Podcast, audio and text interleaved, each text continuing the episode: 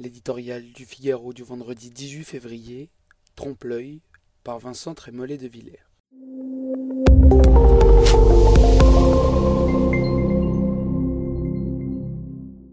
Qu'est-ce qui entraîne un citoyen à se rendre aux urnes?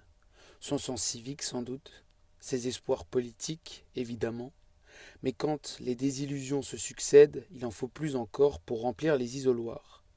Les esprits tocquevilliens en appellent aisément à la raison, elle mesure l'imperfection de toute chose, accepte la part de désenchantement consubstantiel à l'exercice démocratique, recommande les ambitions modestes et les choix tempérés.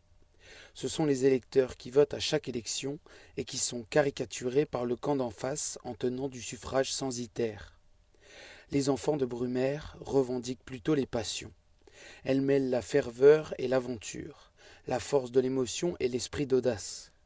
Elles animent les forces du vote populaire, qualifié par les raisonnables de vote populiste. Cette tension explique l'équivoque qui, dans cette élection, entoure la question du pouvoir d'achat. Élément constitutif de l'existence de chacun, pivot des disputes partisanes, source infinie d'inspiration dans le registre des promesses de campagne. Levier spectaculaire de la colère sociale, le reste à vivre hante la bataille présidentielle sans que les candidats parviennent à se distinguer, à convaincre qu'ils pourront véritablement changer les choses. Comme si l'inconscient collectif considérait l'économie comme une chose trop sérieuse, trop complexe pour être confiée à l'État.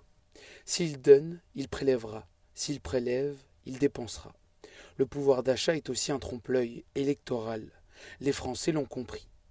Il s'agit donc de s'emparer du sujet, d'imaginer mille propositions, mais sans jamais oublier que la chose, pour être nécessaire, est rarement suffisante. Le souci de la fin du mois s'accompagne dans une très large part de l'opinion de la crainte de la fin d'un monde.